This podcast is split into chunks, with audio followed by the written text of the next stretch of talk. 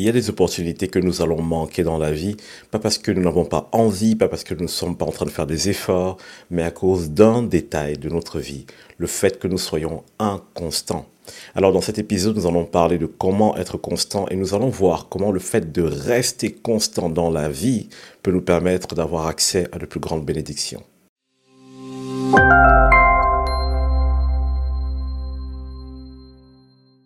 Pour illustrer cet épisode, je vais prendre l'exemple d'un bateau.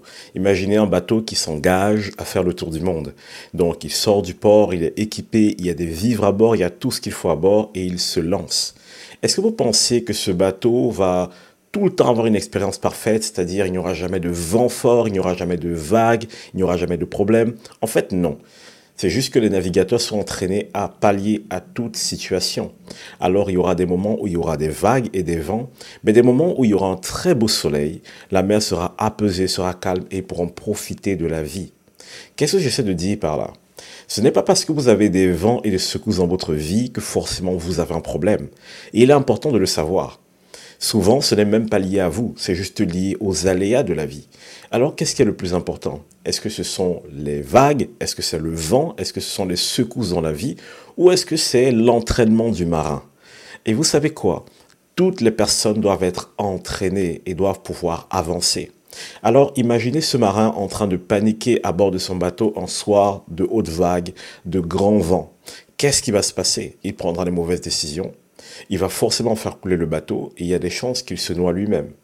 Mais lorsqu'il reste calme et constant, il a du succès. Il y a ce passage de la Bible qui dit que c'est dans le calme et la confiance que sera notre sécurité, que sera notre force. Il reste calme et confiant. Vous devez intégrer une chose, et ça c'est hyper important pour rester constant dans la vie, vous devez intégrer une chose, c'est que votre rôle, ce n'est pas de contrôler les vagues ou les vents ou de les anticiper. Vous pourrez anticiper certains, mais pas tous. Votre rôle, c'est de constamment vous former afin de manœuvrer correctement vos voiles. En fait, vous devez savoir ajuster les voiles. Le plus important, c'est ça. Alors les voiles, c'est quoi? Les voiles, c'est votre cœur. Les voiles, c'est comment est-ce que vous naviguez déjà à l'intérieur de vous? Beaucoup de personnes veulent contrôler ce qui se passe à l'extérieur, mais sachez que le succès est garanti par ce qui se passe à l'intérieur de soi, dans ses émotions et dans ses pensées. Vous devez aussi tenir compte d'une chose. La difficulté fait partie du voyage. La difficulté fait partie du voyage. Ne vous dites jamais, ah ben maintenant que je suis à tel niveau de ma vie, je suis à l'abri de ceci ou de cela. Jamais de la vie. Tant que vous n'intégrez pas cela, vous aurez toujours des surprises et vous serez toujours dégoûté.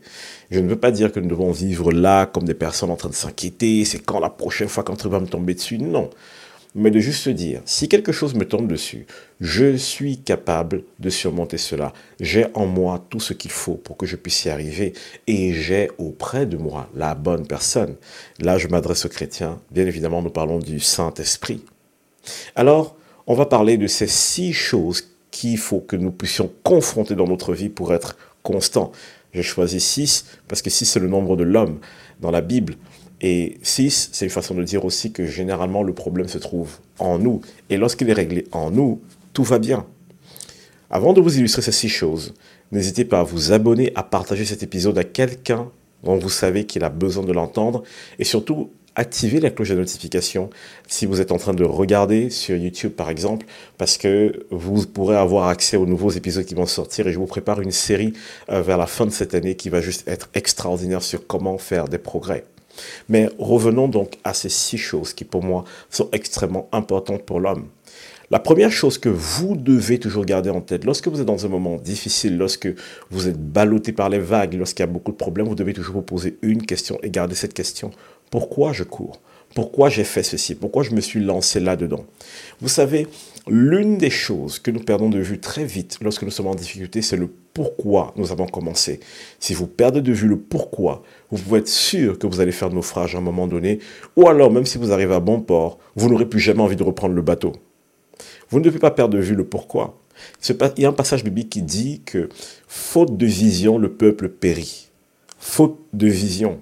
Prenez un exemple très terre à terre. Regardez toutes les nations du monde, regardez tous les pays du monde. Qu'est-ce qui fait que certains pays s'élèvent au-dessus d'autres? C'est à cause de la vision. C'est parce que tout le monde travaille conjointement pour construire une vision. Je ne dis pas toujours que la vision est bonne, mais tout le monde travaille pour cette vision. Quand vous perdez de vue la vision, vous êtes tout simplement en train de vous positionner vers l'échec, consciemment ou inconsciemment. Donc, première chose, pourquoi est-ce que je cours? Deuxième chose, quelle est ma source de vérité? Et voilà où tous les problèmes commencent généralement. Parce que lorsque nous voulons avancer dans la vie, ce que nous faisons, c'est que nous commençons par écouter une personne. Et en cours de route, on écoute une autre, et ensuite une autre, et ensuite ceci, ensuite telle source, machin. Et au bout d'un moment, votre cerveau va juste exploser. Parce que votre cerveau ne sait pas à quel sens se vouer. Mais vous savez quoi?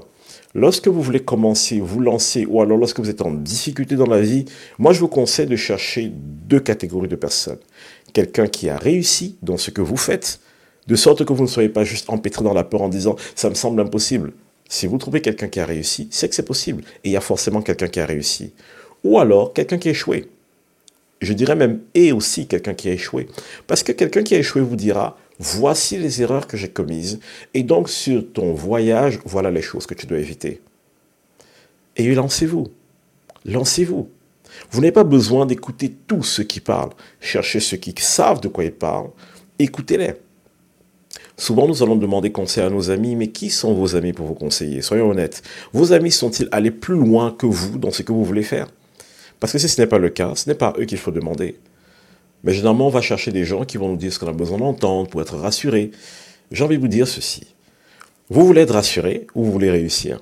Parce qu'il y a des domaines de la vie où la réussite va nous demander de ne pas être rassuré du tout. Il y a des moments de notre vie où nous allons devoir prendre courage. Et qui dit courage dit forcément peur, dit forcément inquiétude, dit forcément anxiété. On ne dit pas qu'il faut nier ses émotions, mais il faut embrasser une émotion plus grande qui s'appelle le courage. Donc, pourquoi est-ce que tu cours? Quelle est ta source de vérité? Ensuite, comment est-ce que tu gères tes émotions? Certains d'entre nous, nous vivons notre vie comme si nos émotions sont nos maîtres. Il y a des gens, j'entends tellement de personnes dire, moi je ne le sens pas. Quoi? Ou alors il y a des gens qui disent, euh, euh, je ne sens pas dans mon cœur, j'ai pas envie. Pourquoi est-ce que l'être humain laisse autant de place aux émotions?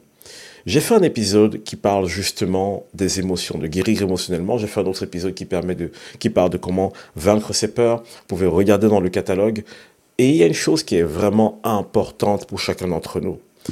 Si vous voulez avancer dans la vie, vous devez comprendre que vos émotions vous donnent une indication. Vos émotions ne, vous donnent pas la bonne décision. Les émotions ne sont pas bon maître. Les émotions sont juste comme des panneaux qui vous indiquent danger. Mais vos émotions ne vous disent pas comment réagir. Alors que lorsque nous prenons une décision sur la base des émotions, la majeure partie du temps, nous sommes voués à l'échec. Et il y a certains qui disent, j'y peux rien. Bien sûr que tu y peux quelque chose. Mais bien sûr que tu y peux quelque chose. Parce que si je te disais, si tu réussis à donner cette émotion et je te donne 10 millions d'euros, bah, je suis sûr que tu y arriverais. La question n'est pas est-ce que je peux dominer mes émotions ou est-ce que je peux les mettre sous contrôle? La question est plutôt quelle est ma motivation? On revient encore à la vision. Parce que si la vision n'est pas établie, on n'aura pas la motivation pour dépasser nos émotions. Est-ce que les émotions sont mauvaises? Pas du tout. Les émotions sont un indicateur pour vous dire quelque chose se passe. Ensuite, vous devez utiliser votre raison pour prendre des décisions, pas les émotions. Ensuite, quatrième chose, et ça va parler à mes amis chrétiens, ta vision de Dieu. Quelle est ta vision de Dieu? Parce que voici le problème qui se passe. Souvent, lorsque tout va bien, ben Dieu est bon. Et quand les problèmes arrivent, Dieu devient méchant. La vision de Dieu d'un chrétien ne doit pas et ne peut pas et ne devrait pas changer selon les circonstances. Ne vous laissez pas avoir à ce jeu. Parce que si vous vous laissez avoir, ce qui va se passer, c'est que votre vision de Dieu, lorsqu'elle va changer, va faire que vous vous déconnectiez des vérités de Dieu. Et le problème, c'est que vous ne pouvez pas commencer quelque chose dans la foi et ensuite changer votre vision de Dieu et dire je vais obtenir cette chose. Ça ne marche pas comme ça il est important de protéger l'image que vous avez de Dieu. Dieu ne change pas. Ça veut dire que si Dieu était bon au début, il l'est toujours. C'est autre chose qui a changé. Donc si nous voulons continuer à être constants dans la vie, il faut que nous protégions l'image que nous avons de Dieu. Il ne faut pas que l'image de Dieu dépende de nos circonstances. Sinon, c'est sûr que nous allons nous vautrer, nous allons nous fracasser et nous allons pleurer après et dire Seigneur, où est-ce que tu étais? Seigneur, pourquoi ceci ou cela? Je ne dis pas forcément que c'est votre faute. Je ne suis pas en train d'accuser qui que ce soit. Mais c'est tellement important de garder, de protéger l'image que nous avons de Dieu. Nous sommes au cinquième point maintenant. Échouer fait partie du processus. Nous devons comprendre que échouer fait partie du processus. Et je ne vais pas m'attarder dessus parce qu'il y a un exemple simple, les enfants. Un enfant apprend à marcher et il va tituber, il va ramper, il va tomber et un jour il va courir. Nous les adultes, on arrive à un point de notre vie où dès qu'on titube, ah ben c'est pas fait pour moi. Mais qui vous a dit ça? N'importe qui apprend à marcher. Si je commence à me dire que le fait de tituber n'est pas fait pour moi, ça veut dire que j'estime que je suis un être parfait qui ne peut pas faire d'erreur. Sauf que ce n'est pas vrai. L'échec fait partie du processus. Tu essaies une fois, ça n'a pas marché, essaie une deuxième fois, essaie une troisième fois, essaie une quatrième fois. Et garde ton cœur pendant que tu essaies. Tu as voulu te mettre en couple, on t'a rejeté une fois, essaie une deuxième fois, une troisième fois, une quatrième fois. Utilise ta tête pour te demander pourquoi on me rejette à chaque fois. Est-ce que je m'adresse aux bonnes personnes? Est-ce que j'ai les bonnes attentes? Est-ce que j'ai la bonne vision? Vous voyez tout ce que j'ai enseigné juste avant. Mettez-le en pratique. Et ça nous amène au point numéro 6. Quel est ton rapport à la prière et à la parole de Dieu? Et là, je m'adresse aux chrétiens. Quel est ton rapport à la prière et à la parole de Dieu? Parce que nous voulons être constants, mais si nous fixons nos regards sur nos capacités ou sur les circonstances, c'est sûr qu'on ne le sera pas. C'est sûr qu'on va faire naufrage dans la vie. Mais si nous fixons notre regard sur quelque chose qui ne bouge pas, ah ben c'est sûr qu'on va réussir. Une chose qui est immuable et qui ne bouge pas, c'est la parole de Dieu. La parole de Dieu est la vérité. La Bible dit, ta parole est une lampe sur mon sentier une lampe sur mon sentier. Vous savez comment on éclaire le, chemin, on éclaire le chemin avant? On prenait une lampe. La lampe n'éclaire pas 50 mètres plus loin. La lampe éclaire 2 mètres plus loin. Ça veut dire que chaque fois que j'avance, je découvre une partie du chemin. Mais qu'est-ce qui est ma source de lumière? Ce ne sont pas mes yeux, ce ne sont pas mes capacités, c'est la lampe. La parole de Dieu est cette lampe. Donc, si je ne me refère pas au signal, à la lumière de la lampe pour éclairer mon chemin, c'est sûr que je vais tomber. Et quel est mon moyen de me connecter à Dieu? C'est par la prière. Voilà pourquoi Jésus avait une vie de prière et Jésus avait une connaissance des Écritures. Beaucoup de personnes viennent me voir et ces personnes me disent, Steve, ce que je traverse n'est pas évident, je ne sais pas quoi faire. Et souvent, je leur pose cette question, que dit la parole de Dieu par rapport à ta situation? Ah ben, je ne sais pas. Mais dites-moi, Comment est-ce que nous pouvons vaincre? Comment est-ce que nous pouvons réussir si nous ne savons même pas ce que Dieu dit de notre situation, si nous ne connaissons même pas la vérité à ce sujet? Donc vous voyez qu'il y a un vrai besoin pour nous de connaître la vérité. Quel est ton rapport à la parole et quel est ton rapport à la prière? Donc voilà les six choses que je voulais que nous puissions méditer. Prenez le temps de méditer ces choses et prenez le temps de grandir et d'être constant. C'est lorsque vous êtes constant dans la vie, constant dans la vision, constant dans ce que vous mettez en place, vous réussissez. Laissez-moi terminer cet épisode en vous lisant un passage, non pas pour vous décourager, mais pour vous encourager, vous encourager à vous battre pour être une personne constante dans ce qu'elle fait. Ce passage se trouve dans Jacques 1 à partir du verset 5. Si quelqu'un d'entre vous manque de sagesse, qu'il demande à Dieu, qui donne à tous simplement et sans reproche, et, elle sera donnée. Mais qu'il la demande avec foi, sans douter, car celui qui doute est semblable au flot de la mer, agité par le vent et poussé de côté et d'autre. Qu'un tel homme ne s'imagine pas qu'il recevra quelque chose du Seigneur. C'est un homme irrésolu, inconstant dans ses voies. Qu'est-ce que Pierre, qu'est-ce que Jacques, pardon, essaie de nous dire ici? Jacques essaie de nous dire, lorsque vous êtes en train de construire des choses dans votre vie, vous allez vous retrouver dans une posture où vous allez devoir apprendre à vous fier à la parole de Dieu, à la vérité que Dieu va vous donner et à y rester ferme, peu importe les circonstances. Parce qu'au moment où vous commencez à douter, au moment où vous commencez à remettre en question cette vérité, il prend l'exemple que j'ai pris au début, l'exemple d'un bateau qui est malmené par les vagues, et dit, de cette manière, nous ne recevons rien de Dieu. Est-ce que c'est parce que Dieu est méchant? Non. C'est juste parce qu'il est impossible de recevoir quelque chose, de le garder, si nous sommes en train de tanguer dans tous les sens. Voilà pourquoi il est tellement important pour nous d'être constant dans notre vie, de garder une constance dans tout ce que nous faisons et dans tout ce que nous sommes.